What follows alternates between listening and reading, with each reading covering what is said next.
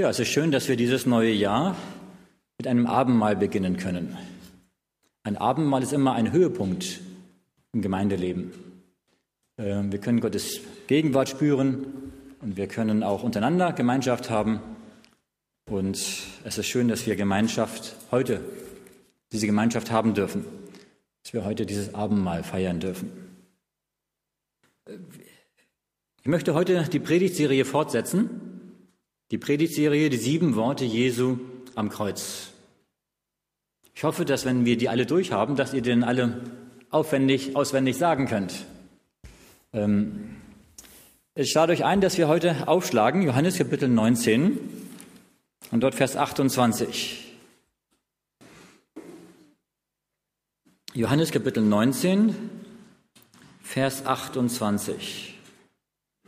Das ist heute der fünfte Teil des der fünfte Satz, den Jesus am Kreuz gesagt hat. Johannes 19, Vers 28. Dort heißt es, danach, als Jesus wusste, dass schon alles vollbracht war, spricht er, damit die Schrift erfüllt würde, mich dürstet. Nun, wir haben sieben Worte Jesu am Kreuz, sieben Sätze. Die ersten drei Sätze hat Jesus am Vormittag gesprochen, vor der Dunkelheit. Wisst ihr, wann die Dunkelheit gekommen ist? Über Golgatha, über Jerusalem? Drei Stunden lang war Dunkelheit. Um 15 Uhr hängt damit zusammen. Was war um 15 Uhr? 15 Uhr war die Dunkelheit zu Ende. Da war sie beendet. Wann fing sie an? Um zwölf, genau, so gut rückwärts gerechnet, ja, genau, richtig. Ja. Ähm, um zwölf Uhr fing die Finsternis an, von zwölf Uhr bis drei Uhr nachmittags. Es war drei Stunden Finsternis. Ja. Jesus ist um neun Uhr morgens gekreuzigt worden. Übrigens steht alles in der Bibel drin, könnt ihr nur mal nachlesen. Da stehen nicht die Uhrzeiten drin, weil die hatten andere Uhrzeiten. Da steht nicht 9 Uhr, da steht zur sechsten Stunde, zur neunten Stunde und so weiter. Ja? Aber das kann man ja umrechnen in unsere heutige Zeit. So wissen wir, dass Jesus morgens um 9 Uhr gekreuzigt wurde. Dann zwischen 9 Uhr und 12 Uhr war eine Zeit, wo, ja, wo die Pharisäer ihn verspottet haben und wo er die ersten drei Worte gesprochen hat. Das erste war, Vater, vergib ihnen, denn sie wissen nicht, was sie tun. Das, das zweite Satz, wo er zum Schöcher neben ihm am Kreuz gesagt hat, wahrlich, ich sage dir heute, du wirst mit mir im Paradiese sein, wo er sich mit ihm besprochen hat.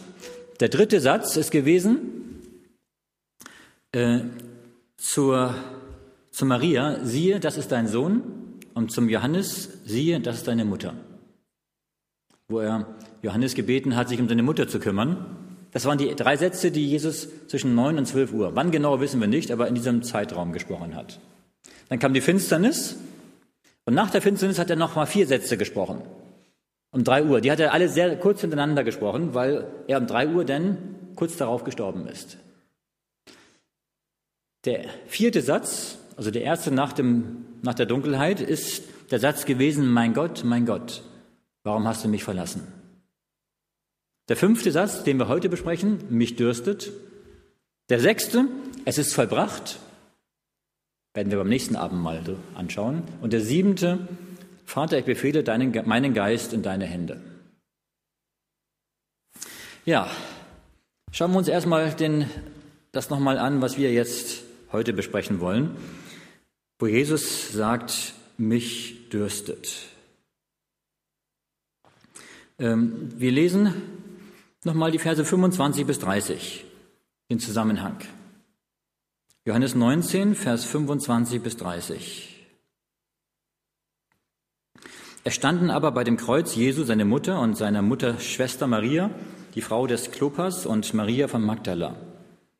Als nun Jesus seine Mutter sah und bei ihm, bei ihr den Jünger, den er lieb hatte, spricht er zu seiner Mutter, Frau, siehe, das ist dein Sohn. Danach spricht er zu seinem Jünger, siehe, das ist deine Mutter. Und von der Stunde an nahm sie der Jünger zu sich. Danach, als Jesus wusste, dass schon alles verbracht war, spricht er, damit die Schrift erfüllt würde, mich dürstet. Da stand ein Gefäß voll Essig, sie aber erfüllten einen Schwamm mit Essig und steckten ihn auf einen Üsobrohr und hielten es ihm an den Mund. Als nun Jesus den Essig genommen hatte, sprach er, es ist vollbracht, und neigte das Haupt und verschied. Zwischen Vers 27 und 28 ist die Dunkelheit gewesen. Das ist hier nicht erwähnt, aber das wissen wir aus den anderen Evangelien, dass dazwischen die Dunkelheit war. Aber hier sehen wir die Sorge um seine Mutter, die Jesus hatte, dann die Dunkelheit und dann dieses, diesen Kampf Jesu am Kreuz, wo er vor Verzweiflung ausrief, mein Gott, mein Gott, warum hast du mich verlassen? Und dieser Satz, der dann kommt, mich dürstet, war der kürzeste Satz, den Jesus am Kreuz gesprochen hat. Es ist ein Zitat aus Psalm 69. Psalm 69, Vers 22 zitiert er hier. Deswegen steht auch dabei, ähm, damit die Schrift erfüllt würde, weil das vorausgesagt worden ist im Psalm 69. Natürlich hat Jesus nichts gesprochen, nur um die Schrift zu erfüllen. Aber man muss es andersrum sagen. Was Jesus getan hat, ist in der Schrift erfüllt worden, schon vorausgesagt worden. Und was Jesus getan und gesagt hat, weil er gelebt hat, wie er gestorben ist, waren alles Voraussagen aus dem Alten Testament, wo Gott das gesagt hat, was geschehen würde damit, als die Jünger das gesehen haben, ihr Glaube gestärkt wurde. Dass sie gesehen haben, Gott hat es vorausgesagt, es hat sich erfüllt, es ist wahr. Jesus Christus ist wahrlich der Messias, Gottes Sohn. Das war die Bedeutung der Voraussagen aus dem Alten Testament. Dieses, dieser Satz, mich dürstet, drückt die Bitterkeit seines Leidens aus, dass er wirklich körperlich gelitten hat. Und nach dem Satz, mich dürstet, bekommt er noch Essig zu trinken. Er sagt dann noch zwei Sätze und stirbt.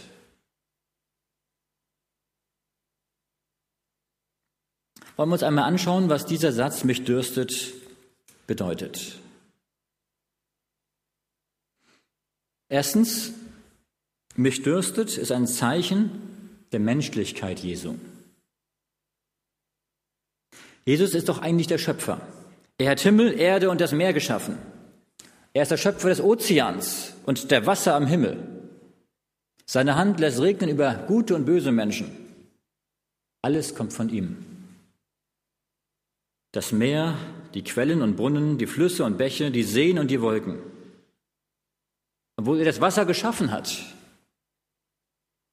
und obwohl er Schöpfer und Erhalter des Lebens ist, sagt er doch, mich dürstet. Und dieser Spruch zeigt, dass er auf dieser Erde ein Mensch war. Ein Mensch wie wir. Er hatte Bedürfnisse wie wir und er hat gelitten, wie wir leiden. Jesus erduldete Schmerzen, die zum Menschsein gehören. Ich weiß nicht, ob Engel durstig sein können. In der Bibel haben wir nichts davon, davon ob Engel Durst haben können. Wahrscheinlich nicht. Durst ist etwas, das nur armen Menschen oder Menschen in Not zustößt. Wenn wir Durst haben, dann ist das normalerweise etwas, wo man sagt, na ja, ich habe Durst, also trinke ich eben was. Gehe ich zum Schrank und hole mir ein bisschen Wasser oder ein bisschen Saft oder Tee oder etwas und trinke. Den Durst in dem Sinne von Hungern, jemand, der hungert, wie wir vorhin im Video gesehen haben bei dem Missionsbericht. Wenn jemand hungert, dass jemand dürstet, das gibt es eigentlich bei uns gar nicht, weil wir Wasser genug in Fülle haben. Aber Jesus hat nicht Wasser genug. Jesus ist dem ärmsten und niedrigsten Menschen zum Bruder geworden. Jesu Durst war ein besonders starker Durst. Todesqualen waren es, die seinen Durst erzeugten. Es waren die Todesqualen des Sündlosen für uns. Wahrscheinlich kam sein Durst von dem starken Blutverlust.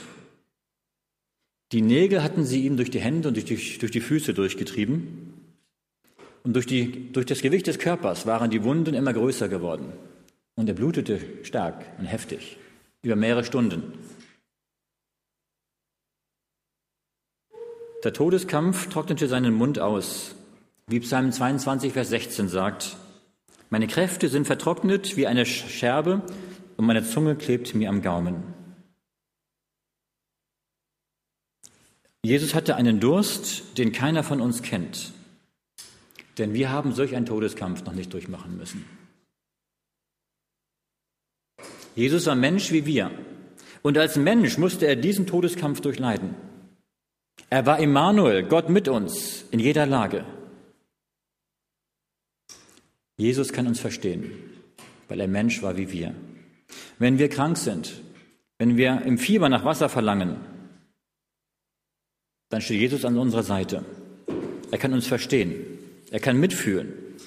Egal wie groß unsere Schmerzen auch sein mögen, wie stark wir auch leiden mögen, Jesu Schmerzen waren noch größer. Sein Leid war noch tiefer. Er kann mit uns mitfühlen. Als Jesus rief, mich dürstet, kannte er alle unsere Schwachheiten und unser Wehe. Wenn wir einmal wieder Schmerzen haben oder wenn wir niedergedrückt sind, wollen wir daran denken, dass der Herr uns versteht. Er hat all das praktisch und persönlich erfahren. Wenn wir leiden müssen, wenn unser Herz traurig ist, unser Herr verlässt uns nicht. Wenn wir wieder einmal durstig sind, dann lasst uns zu ihm aufschauen. Wie groß muss Jesu Liebe gewesen sein, dass er sich derart herabgelassen hat. Er als Schöpfer des Universums, der Schöpfer des Wassers, wird Mensch wie wir, aber nicht nur Mensch, sondern er, er erniedrigt sich, wie einer der niedrigsten Menschen überhaupt. Wir wollen niemals den ungeheuren Abstand zwischen dem Herrn der Herrlichkeit auf seinem Thron und dem Gekreuzigten vergessen der vor Durst fast verging. Jesus Christus ist Mensch geworden aus Liebe zu uns. Und als Mensch hat er gelitten. Als Mensch hat er Durst gehabt. Aber dieses Wort mich dürstet hat noch mehr zu bedeuten. Zweitens, es ist ein Zeichen für das stellvertretende Leiden Jesu Christi. Jesus, unser Stellvertreter, sagt, mich dürstet, weil er den Platz des Sünders eingenommen hat, weil er die Strafe des Gottlosen auf sich genommen hat. Vor diesem Satz sagte Jesus, mein Gott, mein Gott, warum hast du mich verlassen? Und daran sehen wir die Angst seines Innersten, seiner Seele, seines Kampfes mit der Sünde, dass er vom Vater getrennt war, weil der Vater sich von ihm trennen musste, weil die Sünde auf ihm lag. Jesu Ausspruch, mich dürstet, lässt uns seine körperlichen Qualen erkennen. Er hatte seelische Qualen und körperliche Qualen. Beides war notwendig, um uns zu erlösen. Die Schläge, die die Sünde austeilt, treffen immer beides zugleich, das Herz und den Körper. Ellen White schreibt im Buch Das Leben Jesu, Normalerweise sind die, sind die körperlichen Qualen für die, die am Kreuz hängen, das Schlimmste überhaupt. Aber für Jesus, sagt sie, waren die seelischen Schmerzen so stark, dass er die körperlichen kaum wahrnahm. Aber in dem Moment, als dieser Sündenkampf nachließ, hat er diese körperlichen Qualen wieder gespürt. Und da hat er sich daran erinnert, und da hat er dieses Bedürfnis gehabt, mich dürstet. Seht, wo die Sünde beginnt und wo sie endet. Die Sünde begann im Garten Eden mit einem lüsternen Mund, der auf sündige Weise zufriedengestellt werden wollte. Er endet damit, dass den lebensnotwendigen Bedürfnissen die Befriedigung versagt wird. Unsere Ureltern pflückten die verbotene Frucht und brachten den Tod über die Menschheit. Sie aßen davon. Die Lust war das Einfallstor der Sünde. Jesu erster Sieg bei seiner Versuchung in der Wüste, worum ging es? Um die Lust, um die Esslust. Und auch hier am Kreuz am Ende seines Lebens musste er auch genau an diesem Punkt leiden. Aber so ist es. Es gibt manche Schlangen in Afrika, habe ich Bilder von gesehen, die sich selber in den Schwanz beißen und nicht wissen, dass sie selber sich selber auffressen. Das ist ein Beispiel dafür, dass die Lust sich selber verschlingt. Die Lust will immer noch mehr und immer noch mehr und lässt uns doch unbefriedigt zurück. Wir trinken und bleiben doch durstig. Durst ist das Resultat, die Folge der Sünde. Jesus erleidet den Durst, weil er unsere Sünde und die Folgen der Sünde trägt. Deshalb kann er auch sagen, wen der dürstet, der komme zu mir und trinke. Jesu Durst macht unserem Durst ein Ende. Welch eine wunderbare Stellvertretung. Der Gerechte für die Ungerechten, Gott für die Menschen. Der vollkommene Christus für die Rebellen, die den Tod verdient haben. Christus nimmt unsere Stellung ein. Aber das Wort mich dürstet hat drittens noch eine noch weitere Bedeutung. Es ist ein Zeichen für Jesu Wunsch nach Gemeinschaft mit uns. Mich dürstet. Mit diesem Ausspruch ist nicht nur der natürliche Durst gemeint. Natürlich verlangte Jesus nach Wasser. Er hatte Durst. Aber in seinem tieferen Sinne war seine Seele durstig. Mich dürstet bedeutet, dass sein Herz danach verlangte, Menschen zu retten. Diesen Durst hatte er schon während seines Lebens. Lukas 2, Vers 49 sagt er, als er Kind war, zu seinen Eltern in Jerusalem, wisst ihr nicht, dass ich sein muss in dem, was meines Vaters sind, ist? Er hatte ein Verlangen danach, bei Gott zu sein, im Tempel zu sein, bei seinem Vater zu sein. Lukas 15, Lukas 12, Vers 50. Lukas 12, Vers 50. In der Schlachterübersetzung steht hier, Jesus sagt, ich muss mich taufen lassen mit der Taufe und wie drängt es mich, bis sie vollbracht ist. Jesus hat ein Verlangen gehabt. Ihn verlangte danach, uns zu erlösen, den Preis für unsere Erlösung zu bezahlen. Natürlich der Preis selbst, das Leiden selbst, davor ist er zurückgeschreckt. Aber trotzdem hat er das Verlangen gehabt, uns zu erlösen, den Preis für uns zu bezahlen. In seinem Gebet am Abend vor seinem Tod, vor seiner Kreuzigung, sagte er ein wichtiges Wort. Wir schlagen mal auf, Johannes Kapitel 17, Vers 24. Johannes Kapitel 17, Vers 24. Dieses Wort ist ein ganz wichtiges Wort das auch für uns heute noch gilt. Hier sagt Jesus in seinem hohen priesterlichen Gebet, Vater, ich will, dass wo ich bin, auch die bei mir sein, die du mir gegeben hast, damit sie meine Herrlichkeit sehen, die du mir gegeben hast. Denn du hast mich geliebt, ehe der Grund der Welt gelegt war. Jesus hat Verlangen nach uns, nach jedem Einzelnen von uns. Jesus möchte, dass wir bei ihm sind in seiner Herrlichkeit, weil er uns liebt. Und er betet hier für uns. Und er geht mit diesem Bewusstsein in die letzten Stunden seines Lebens, in seinen Tod hinein, dass er wusste, wenn ich jetzt sterbe, die Sünden der Welt trage, dann habe ich dadurch Menschen gerettet. Ihn verlangt danach, dass wir frei sein dürfen, dass wir die Herrlichkeit Gottes sehen dürfen. Jesus hat Verlangen nach dir. Er sehnt sich nach Gemeinschaft mit dir und mit mir. Ein Beispiel aus Jesu Leben. Jesus sitzt am Jakobsbrunnen alleine. Eine Samariterin kommt zum Schöpfen mittags. Und was sagt Jesus zu ihr? Gib mir zu trinken. Ähnliches Wort wie hier, mich dürstet. Vielleicht hat er auch gesagt, mich dürstet zu ihr. Gib mir zu trinken. Natürlich meint er das erstmal wörtlich. Er hatte Durst. Aber diese Worte hatten eine tiefere Bedeutung. Auch mehr als die Frau ahnte. Jesus erklärte ihr, Johannes Kapitel 4, Vers 13, Johannes 4, Vers 13 und 14, wer von diesem Wasser trinkt, den wird wieder dürsten. Wer aber von dem Wasser trinken wird, das ich ihm gebe, den wird in Ewigkeit nicht dürsten, sondern das Wasser, das ich ihm geben werde, das wird in ihm eine Quelle des Wassers werden, das in das ewige Leben quillt.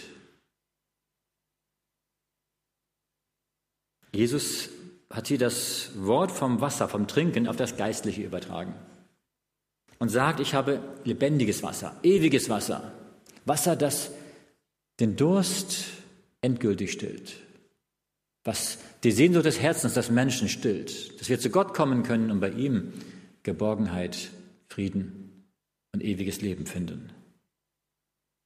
Und seinen Jüngern sagte er später in Vers 32, ich habe eine Speise zu essen, von der ihr nicht wisst. Die Jünger fragten sich, wer hat ihm zu essen gebracht? Aber Jesus meinte hier nicht wörtliche Speise, sondern er meinte die geistliche Speise dass er den Menschen Gottes Wort weitersagt und die Menschen aufgeschlossen sind, dass, dass das Wort hier im Herzen aufgenommen wird und Frucht bringt. Dass, das, dass er das Herz dieser Frau für sich gewinnen konnte, bedeutete für ihn eine geistliche Erfrischung. Unser Herr Jesus dürstet nach Gemeinschaft mit jedem Glied seiner Gemeinde. Nicht nur, weil wir ihm Gutes tun können, sondern vor allen Dingen, weil er uns Gutes tun möchte. Ihn verlangt danach, uns zu segnen. Er will uns dafür unsere dankbare Liebe empfangen, wenn wir merken, wie er uns gesegnet hat. Und ich freue mich immer über die Erfahrungen, die wir hier erzählen. Dass wir gegenseitig uns stärken damit, aber auch Gott freut sich, wenn er uns segnet und wir ihm denn einen Dank sagen für die Segnungen. Gott möchte unsere leeren Hände füllen. Er möchte unsere leeren Herzen füllen mit seinen Gütern. Jesus sagt in Offenbarung, siehe, ich stehe vor der Tür und klopfe an. Warum klopft er an? Er möchte mit uns essen und trinken. Er verspricht, wenn jemand meine Stimme hören wird und die Tür auftun, zu dem werde ich hineingehen. Und was wird er tun? Und das Abendmahl mit ihm halten. Und er mit mir. Welch eine Liebe Jesu. Er möchte mit uns Gemeinschaft haben, uns zu essen und zu trinken geben. Und dieses Essen und Trinken ist mehr als das, was wir heute tun beim Abendmahl, dass wir von dem Brot essen und von dem Traubensaft trinken. Es ist geistliche Speise.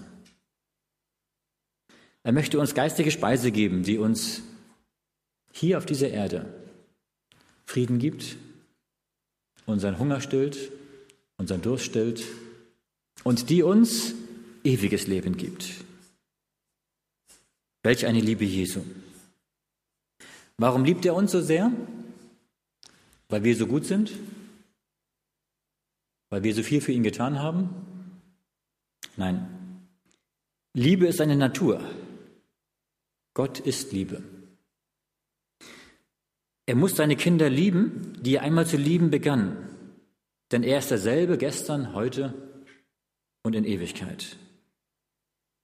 Seine große Liebe lässt uns, lässt ihn danach dürsten, dass wir ihm noch näher sein mögen. Deswegen sehnt er sich auch danach, dass auch Menschen, die nicht an ihn glauben, ihn finden möchten, weil er auch mit ihnen Gemeinschaft haben möchte. Und ich glaube, er ist, er ist mehr darüber traurig, als wir über Menschen traurig sein können, die nicht mit Gott leben.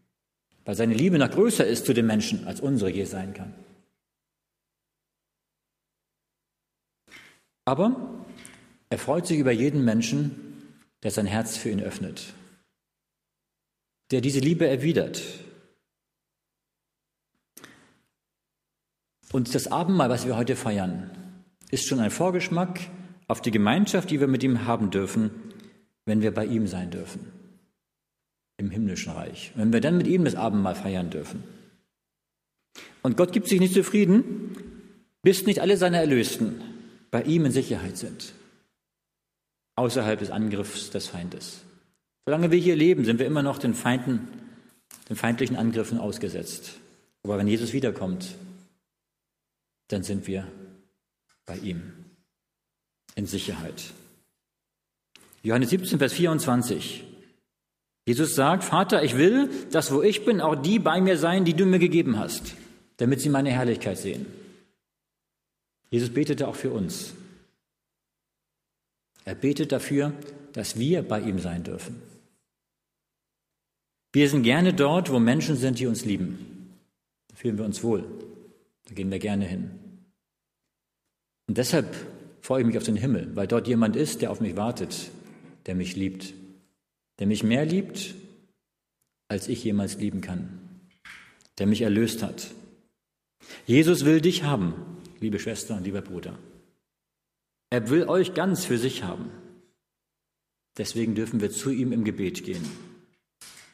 Geht zu ihm in der Gemeinschaft. Geht zu ihm im Abendmahl. Geht zu ihm durch deine völlige Hingabe. Geht zu ihm, indem ihr euer Herz dem Wirken des Heiligen Geistes öffnet. Sitze zu seinen Füßen wie Maria. Lehn dich an seine Brust wie Johannes, sein Jünger. Danach verlangt er, danach sehnt er sich, dass wir zu ihm kommen, dass wir ihm jetzt schon nahe sind und dass wir dann, wenn er wiederkommt, wir ihn von Angesicht zu Angesicht sehen und mit ihm Gemeinschaft haben dürfen. Ich fasse zusammen. Der Satz Jesu mich dürstet hat drei Bedeutungen. Erstens, ein Zeichen der Menschlichkeit Jesu. Er hat wirklich gelitten. Er hat körperliche Qualen und Schmerzen gehabt am Kreuz. Er war Mensch geworden. Als Mensch hat er unsere Schuld getragen. Zweitens, mich dürstet ein Zeichen für das stellvertretende Leiden Christi, dass er unsere Sünde, unsere Not, unsere Krankheit auf sich genommen hat, dass wir frei sein dürfen. Und mich dürstet ist drittens ein Zeichen für, den, für Jesu Wunsch nach Gemeinschaft mit uns. Dass Jesus unseren geistigen Hunger stillen möchte, unseren geistigen Durst stillen möchte dass wir bei ihm Frieden haben und dass wir zu einer Quelle des lebendigen Wassers werden, dass wir auch das Wasser, was er uns gibt, weitergeben an andere Menschen, dass auch sie satt werden. Ich wünsche uns, dass wir bei diesem Abendmahl ganz besonders die Nähe Jesu spüren, dass wir die Gemeinschaft mit ihm spüren. Ich lade alle Geschwister und auch Gäste dazu ein, am Abendmahl teilzunehmen. Jeder kann am Abendmahl teilnehmen, der sein Leben Jesus übergeben hat. Der diesem Aufruf Jesu, zu ihm zu kommen, ihm sein Herz zu geben, der ihm gefolgt ist, der ganz Ja gesagt hat. Und ich wünsche uns Gottes besonderen Segen, wenn wir jetzt dieses Abendmahl feiern. Amen.